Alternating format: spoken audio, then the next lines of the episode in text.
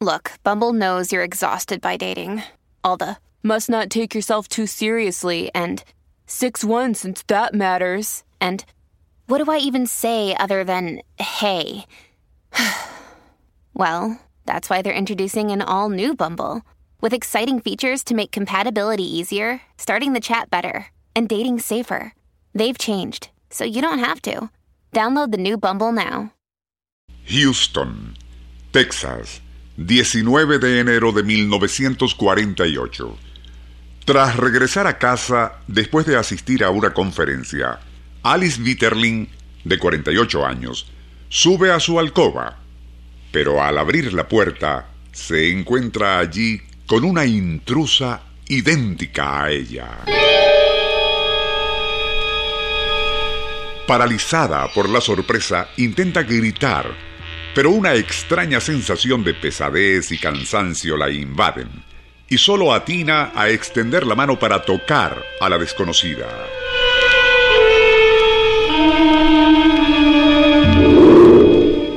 Al hacerlo, un hormigueo como de electricidad le recorre el cuerpo, y mientras ello ocurre, esa figura tan parecida a la suya comienza a disgregarse hasta desaparecer por completo.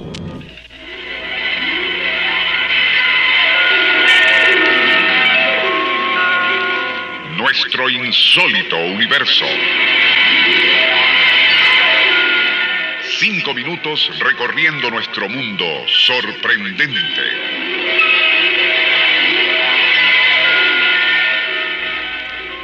Alice, alta ejecutiva de una empresa petrolera, no creía en apariciones o fenomenología paranormal, y suponiendo había sido víctima de una alucinación, decidió consultar a un psiquiatra.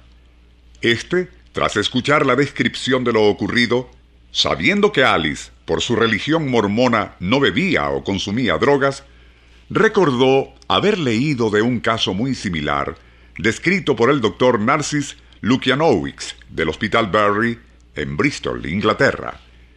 El paciente en cuestión, encontrándose en su oficina revisando con un cliente los proyectos para una construcción, se sorprendió al ver junto a la puerta a un extraño idéntico a él.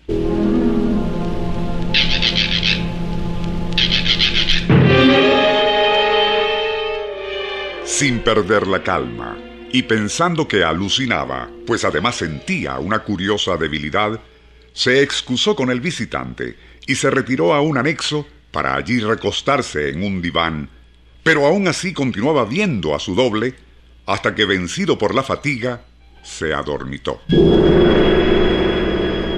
El doctor Lukianowicz, quien ya había conocido de otros casos similares, cinco en total, explicó al paciente que no estaba loco y tampoco se había topado con su doppelganger, un doble exacto que todos supuestamente tenemos según una antigua creencia egipcia.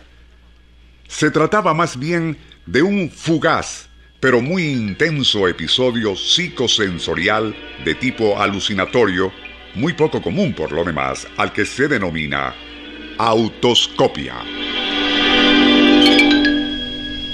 Según el doctor Lukianowicz, puede ocurrirle a quienes hayan permanecido sin dormir por varias noches, en ayuno prolongado y atravesando por situaciones de gran estrés. Presos políticos, por ejemplo, en dictaduras como las de Stalin o Hitler pero aún el propio psiquiatra no pudo explicar por qué la extraña sensación de hormigueo al acercarse demasiado a ese doble imaginario o a qué se debía esa debilidad y lasitud que invadía a los afectados mientras duraba el fenómeno que, y como ya se mencionó, muy rara vez o casi nunca se repite. Por otra parte, y aun cuando es muy breve, a quienes sufrieron tal episodio alucinatorio, la percepción del tiempo se les alteraba de tal forma que pensaban duraba casi una hora. En su artículo, el doctor Lukianowicz reconocía que son muchas las interrogantes que no logra responder, ya que solo pudo conocer a lo largo de su carrera únicamente cinco casos que podría definir como genuinos. Supone, sin embargo, que tales episodios son más frecuentes de lo que se piensa, solo que a quienes les ha sucedido no se atrevieron a comentarlo a un profesional por temor a ser catalogados como dipsómanos, drogadictos o, peor aún, débiles mentales.